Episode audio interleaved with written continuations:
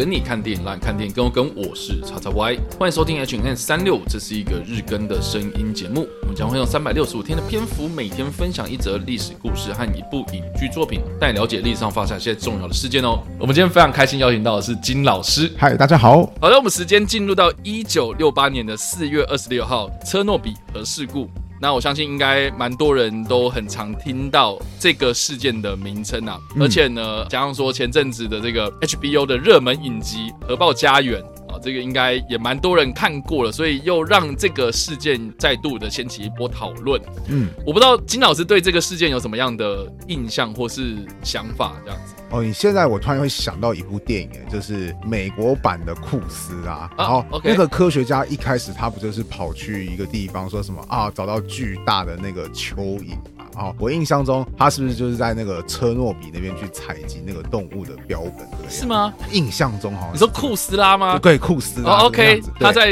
泥土里面都是垫那个蚯蚓。对对对，好，然后好像就是在车诺比那个地方。事实上，我知道说这个历史事件其实比较晚，是我高中的时候我才从校刊上面，然后在那时候好像在讨论核能发电，我才知道这件事情。所以校刊上面在讨论核能，对，没有错。为什么？为什么这么的高端？不要问我为什么。对啊，高中高中我那什么高中的时那个确切的事情我忘忘记是为什么，但是就是那个什么他们在讨论说哦核电有什么好处啊？可是核电有曾经发生过什么代表性的就是灾难事件啊？就是当然就是车诺比。然后那时候想说哦有这个事件啊，我才仔细的去看，因为比较常听节目的观众应该知道说我是个对理工方面非常免疫的一个人，所以只要是那个什么跟理工稍微扯上一点关系，我都超级就是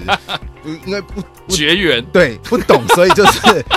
因为不懂，所以就没兴趣再去懂这个样子。呃、了解了解，所以刚我们从这个金老师的经验，其实可以多多少少听得到哈，就是说只要一提到有关核能发电。嗯，这个事件一定都会被拿出来讨论，是可见这件事情有多重要。嗯，对。那其实呢，在二战之后呢，我们人类啦，科技发展已经进入到了原子能科学的一个显学阶段了。这样子是除了我们制造这种核子武器、核弹啊、原子弹那种大规模杀伤力武器之外呢，核能用在和平用途上面的，蛮多人应该也都比较熟悉的，就是核能发电这样子。对。对，那核能发电其实算是一个，我觉得二战之后或是冷战时期一个非常重要的公共设施，然后也是对一些可能自然资源相对来讲比较少的国家一个非常非常重大的福音。这样，嗯，对对，因为小小的一些东西，然后你就可以发展出这么庞大的能量，这个对一个国家的发展来说，应该算是一个蛮有效率的一件事情。是对。那讲到核能发电呢、啊？我不知道金老师对于核能发电有没有什么样的基本概念？哦，我知道说它好像会，它相对于说我们大部分其实是火力发电嘛，目前台湾是火力发电，它主要是空气污染嘛，然后我。Uh huh. 目前不是很多人是永和派嘛，然后就说什么哎，核能可以避免那个什么，这是空气方面的污染，但是好像核能会带来另外两个问题。我记得其中一个问题是热污染嘛，就是因为核能它在发电的时候，它其实会造成大量的热能，然后它需要用到大量的水来做冷却嘛。是，我记得好像我们的核三厂它不是盖垦丁嘛，是，然后听说它好像曾经造成垦丁珊瑚礁就是白化这方面的问题。这是我小学的时候，那时候社会课老师就跟我说，哎，你看。可能有这方面的问题啊。嗯、另外一个就是大家也都知道，就是咱们的台湾电力公司曾经拐过，就是蓝屿的著名，然后存放了一大堆的核废料，直到现在都还堆在那边，就是核废料存放的问题。我知道的就是核能有这两大疑虑，也会有人就说什么啊，那个台湾不是处于地震带吗？万一那个核电塔厂因为地震的关系，然后那个什么，结果后来核辐射外泄的话，多么的危险。然后我原本想说不会那么巧吧，结果后来发现 是啊，幸好。台湾没那么巧，可是我们有一个邻国，它就这么巧的发生了 类似的事情。对，啊嗯、对，那个时候三一一的时候，才突然觉得说，哦，原来核能真的是一个，就是的确是个很巨大的发电，但是好像也真的是有一些更不可控的一些危险存在。这样是是，反正呢，核能发电基本的原理啦，哈，我们都知道说，发电厂的原理其实就是用水蒸气推动涡轮，然后涡轮带动发电机，然后来产电这样子。嗯、那如果是火力发电的话，那其实就是烧。这个煤炭嘛，对，煤炭或是烧石油或者烧这种天然气，嗯、是，然后烧开这些水之后，水变成水蒸气，然后推动涡轮，就是我刚刚说的那个程序。嗯，那只是说核能发电，它就是把这个烧煤炭啊、烧这些东西的过程啊，转换成它利用核能的原料，然后核原子核分裂啦，然后产生出来的这种巨大的能量，然后去把水。变成水蒸气之后，然后推动涡轮，是对，所以你要怎么样去控制这个核能啊？变成是核能发电的一个很重要的课题。核能发电这个发电厂啊，嗯，占最多体积的地方，其实也是包覆这个所谓的原子反应炉的那个为主体。哦，对，所以原子反应炉的炉心啊，其实并没有很大，可是整个厂区为什么看起来那么大？就是因为它要去保护它。那如果我们要提到核安问题了，我们就必须要提到一个组织，叫做国际原子能总署 （IAEA），还有这个经济合作及发展组织。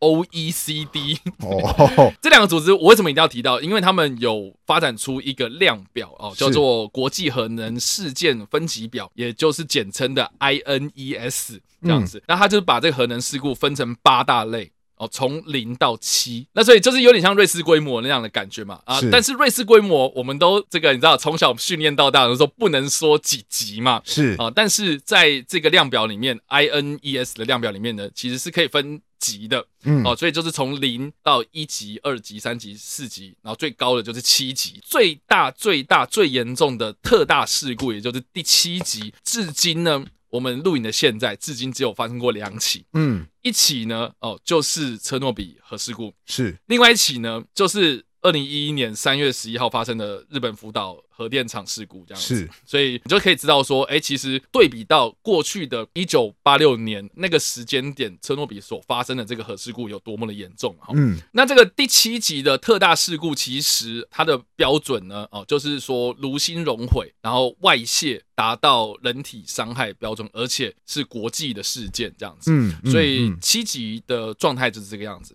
好，那我们回到车诺比核灾，那车诺比核灾呢，是目前来讲，我觉得最常被拿出来举例的。核能事故啊啊，原因就是在于说，它的事故其实不仅仅只是影响电厂附近的一个城镇啊，就是非常有名的普里比特，对这个地方，然后遭到了遗弃，是，然后很多的居民也就是在疏散的过程，因为时间就是有点 delay，所以呢，就发生了一些比较急性或是未来这种慢性的放射性中毒事件，然后造成了长期的健康伤害。嗯，另外呢，哦，它也因为这个随着季风啊，哦，就是那种风向的。飘散，所以这些放射性粒子呢，其实也造成了这种跨国性的放射性污染。所以其实不单单只是影响当时的苏联或是乌克兰人，甚至当年呢，他们在距离车诺比核事故发生地点之外一千一百公里之外的瑞典人身上，也有发现来自车诺比的辐射粒子。嗯嗯，对，所以其实范围影响很大。那根据我们刚刚说的这个原子能总署跟世界卫生组织的统计啊。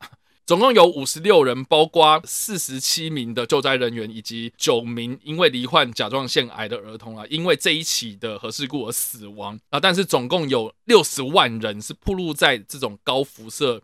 放射性物质的污染范围之内，然后另外呢，他们也有估计啊，总共有四千人是死于癌症，就是有点间接的造成这样的伤害。然后经济上的损失呢，总共高达二十兆美金，所以算是二十世纪里面最贵的一次灾难，而且是当时的二十兆美金嘛，是当时没有，没有，是统计下来到现在哦，就他们有去补强嘛，然后有去这个做一些事后的一些补救啊。啊，或是补助啊，或是赔偿啊，总计到目前为止啊，就是二十兆美金这样。好，那很多人就会想问啊，就是车诺比事件到底是怎么发生的？我们刚其实有提到，就是有关核电厂发电的原理啊，就是用这个核能产生热，然后水变成水蒸气，然后推动涡轮，是，然后发电机这样子。对。那大家有没有想过一个问题，就是说我们要怎么样去推动那个发电机，或者我们要怎么样去启动这个这个发电厂？一最一开始。我们还是需要电嘛？啊，对，就是虽然发电厂是产电，但是这个有点像是鸡生蛋，蛋生鸡的感觉。是，就是说我们一开始要有一个启动，嗯，哦，我们还是需要电。所以他们当时呢，就是希望说我们要来做一个测试，就是说当核电厂停电的状态，它不产电的时候，我们自己要有一个备用的发电机，然后来推动继续这个核电厂的运作。哦，对，所以他们就开始关机，然后又在开机，然后要看看他们这个列出来的这个程序到底是不是能够 work 这样子。嗯，那我们有这个基本知识之后呢，我们还需要另外一个背景知识来辅助。啊，就是说车诺比核电厂它的这个核电厂的设计其实是叫做压力管式石墨减速废水反应炉，简称 RBMK。我们就知道它是 RBMK，那它就是有点这样讲说，它是用石墨来来减速这个核分裂的状态。然后我们刚刚说沸水反应炉啊，就是烧开水这样子，就是基本上是这样子。那这种设计呢，其实是有蛮多的安全疑虑哦，主要是因为在五零年代的时候，苏联他们为了要快速的建造这些核电厂，所以他们其实把这个核反应炉的设计简单化哦。对。那我们就不用讲说什么啊，这个到底是长怎么样？简单来说，就是它去除掉了很多安全的措施，这样子。所以呃，在安全上的设计上是有很大的疑虑，但是他们可以很快去复制这样子的形式，在他们国内之内，然后所以他们就有很快的这种核能发电的发展。怎么听起来好像跟苏联的二战军队都一样，就是蛮像的，就是那个可以知道说他们的思维就是这样子啊。对，那其实值得一提的就是说呢，到目前为止哦，嗯。到目前为止，这种 RBMK 的反应炉到目前为止还有三座哦，还在运作，还在运作，而且这个这三座，然后各有三座机组，所以总共有九个这种反应炉还在运作。反正呢，就是在车诺比核电厂核事故的发生的当天晚上呢，他们就是进行了四号反应炉的这种输出功率，然后开始就是说好，我要开始让它降低了这样子。嗯，所以呢，当时的这个操作的工程师呢，就是因为在降低的这个过程中操作的太快。是，所以导致他们的冷却水里面的这个蒸汽产生很多的这个气泡。这个核电厂要建在这个有水源的地方，很大原因是因为他们要透过水。来冷却他们想要的这个控制的温度嘛，嗯，所以为什么刚刚金老师会说啊，它有温排水的疑虑这样子？对，所以他们在这个降温的过程之中啊，让这个冷却水里面产生气泡，那气泡呢就会有蒸汽产生，那这个反应炉内的这个蒸汽就是超出了他们的容忍范围之后呢，这个反应炉的顶部就发生爆炸，就是水蒸气太多，然后就冲破了。所以在 RBMK 的这个建造概念之下呢，他们的反应炉炉外并没有太多的这种为主体，所以就直接把他们的这个屋顶给炸了一个洞，这样子。哇！所以直接啊，他们就是这个冷却管线爆炸之后呢，然后导致他们的炉心。就是暴露在这个空气之中。据当时的这个救难人员的表示，他们在现场有发现石墨。那我们刚刚讲了 RBMK，它就是石墨减速沸水反应炉嘛。是，也就是说石墨它已经是在那个炉心很核心的地方了。嗯，所以现场发现石墨，你就可以知道说那个它爆炸的范围或者它暴露的范围，其实都已经到了那个核能发电 最核心、最核心那种地方了。嗯，所以其实状况非常非常的危急啊。更严重的就是啊，哈，当时这个爆炸的时候，并没有人知道是因为这个状况。当地的消防员呢，就立刻到现场就进行救灾，所以并没有人知道说，哦，这个爆炸事件是什么样的事件，嗯，然后是什么样的情况，核外泄他们也不不知道，所以他们就是暴露在这种高剂量的这种辐射污染之中啊，是。那我在这边给大家一个数字啊，就是当时的测量数据啊，显示说这个被炸开的反应炉炉内的辐射强度是高达三万伦琴，嗯，然后厂房的屋顶是两万伦琴，嗯，所以大家有没有一个印象啊，或是有个概念，就是两万伦琴的伦琴这个辐射单位，它其实是一个照射量单位，是。对，那但是换算成生物组织吸收的话，呃，有另外单位叫做西弗。或是雷姆，了解。对，所以照射就是直接我们去量测的话就是伦琴，但是如果换算成体内吸收的话就是西佛这样子。是，那西佛是目前现在这个国际上通用的一个单位哦。那当时他们的这个第一线的消防人员，呃，他们每小时接受了两百西佛的。辐射照射，哇，对，两百西弗了，而是什么样的概念呢？我们大家可以稍微就是换算一下，就是我们一个人在接收一次的胸部 X 光照射的时候呢，是零点零二毫西弗啊，毫西弗哦，也就是说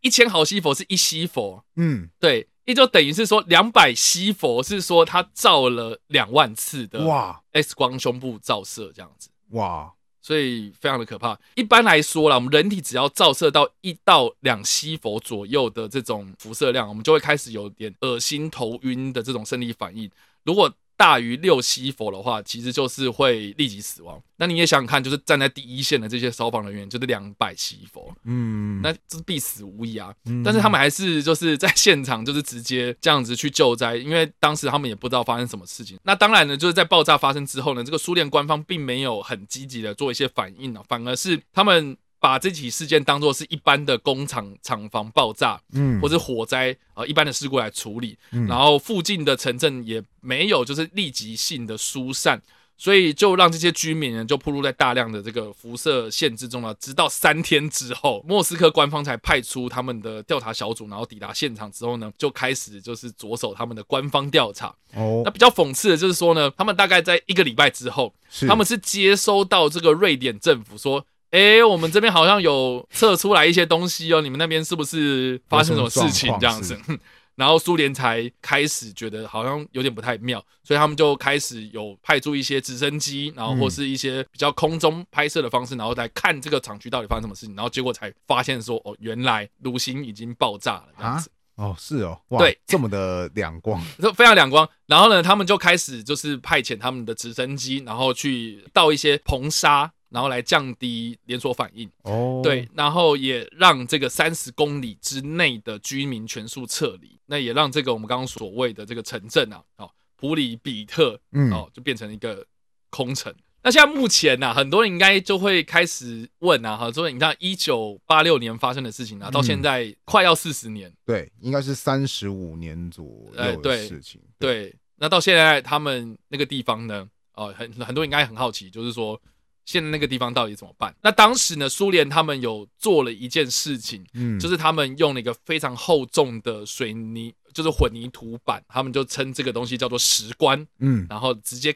盖在这个破洞上面。哦，对，然后这个盖的这个过程其实也是动用到很多人力，是，所以这些人呢，哈，可能在事后。哦，产生了一些身体上的一些不良反应的时候呢，或是哦，苏联当时的政府就是有颁发这种救难英雄奖章给这些人哦，对，所以 对，所以就是有了表扬这些人呐、啊。可是你知道身体啊，或者这种健康类型的东西，你怎么可能用这个奖章来换来？嗯，所以其实就有被很多人就是诟病啊。是，那就目前来讲啊，这个石棺呢，也只是权宜之计啊。因为你是把它盖起来，你并没有去解决那个里面高辐射线污染的东西嘛，嗯，所以总有一天你必须要去清理啦。那另外呢，这个石棺呢也是一个人造物啊，所以常年的这个风化或是严重侵蚀之下，它其实总有一天也是会垮的。所以就目前最新最新的进度，在二零一二年的四月二十六号，呃，也就是车诺比核灾的二十六周年的纪念日的时候呢，世界各国就合资了一个。新石棺计划就是在这个石棺的上面哦，甚至是整个车诺比这个四号机组反应炉的这个厂区之内，嗯，然后他们就耗资了九点三六亿欧元，然后盖了一个新的石棺。哦，那大家也可以去看一下这个这个新石棺的照片啊，基本上我觉得就有点像小巨蛋。就是它盖了一个圆拱状的构造物，然后直接把这个地方罩住这样子，所以就是说呢，它可以直接把这个旧石棺，然后甚至是整个核电厂厂区全部覆盖，然后里面就会配置一些巨型的一种起重机啊，让这些工程人员能够在这个新的石棺底下啊进行这些清除作业。了解。所以到现在为止啊，就是这个新石棺建成之后呢，还是陆陆续续有在做一些清理的动作。那我这边就已经把这个历史事件大概已经描述完。全了哈，那我们在这边就是推荐的影集就是《核爆家园》啊。嗯，那这个影集呢，其实算是一个迷你影集啊，它只有五集这样子。嗯，然后一集大概是一个小时到一个小时半的篇幅这样。那我个人非常非常推荐大家去看这个影集，很大一个原因是因为我觉得它除了把车诺比发生的这个过程很忠实的把它呈现出来，然后甚至是用一个比较学术或是工程的角度。哦，给你解释到听得懂是对之外啊，它其实蛮大一个主题，其实是在描述说这个苏联他们当时哦欲盖弥彰啦，或是想要掩盖这个事实，然后就是欺骗这件事情到底说谎的代价是什么？是，所以我觉得《核爆家园》它的主题其实一直都很强烈，就是在讲说说谎的代价或是这个人命的价值啊，到底是什么样？所以我觉得它其实是一个很能够让人反思的一个影集。嗯，而且加上说，我觉得啦，就是这个反核的议题啊，永和的议题啊，其实在台湾其实也是非常的密切。对啊，吵很凶啊，吵很凶。我们每年好像几乎都要吵，然后什么核四到底该不该建啊，或是很多人在吵说什么啊，核四就是我们影响我们经济很多啊，那吵了好几年都没有一个结果。是，我觉得大家不妨就是用。一个核安的角度，或是核能对于你的生活到底之余是什么东西？嗯啊，或是这个我们总是要电嘛，我们总不可能用爱发电啊。嗯，然后我是觉得说，在我们探讨这种公共议题的同时呢，我觉得除了我们除了要付诸一点感性之外，我觉得理性去思考说这件事情到底对我们来说有什么样的帮助。啊，或是如果真的发生安全疑虑的话，我们该怎么做？我觉得这个是这出影集告诉我的一些启示。这样是。那我们回到历史事件跟这出影集啊，我觉得影集它也是在探讨人的问题啊。其实为什么会发生车诺比事件？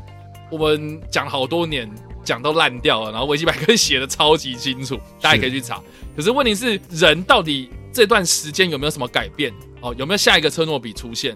你看，我们就第二个七级事件就发生了，嗯，福岛核灾。福岛核灾接下来之后呢，我不是在乌鸦嘴啦，我只是觉得说，我们能不能去做一些准备，或是对于核安事故或是核安设施措施有什么样更先进的方法去解决它呢？我觉得这个才是我觉得这几年来我们应该要去看到的东西。三一这个大灾难之后。我们有没有学到一些教训？是，这个也是我觉得我们应该在这个灾难之后应该要去面临的问题。这样的确，所以以上的这个就是我们这一次所提到的车诺比核事故，还有我们所推荐的《核爆家园》这部影集呢，推荐给大家。当然，如果喜欢这部影片或声音的话，也别忘了按赞、追踪我们脸书粉丝团、订阅我们 YouTube 频道、IG 以及各大声音平台。那我们下一次的 H N 再见了，拜拜，拜拜。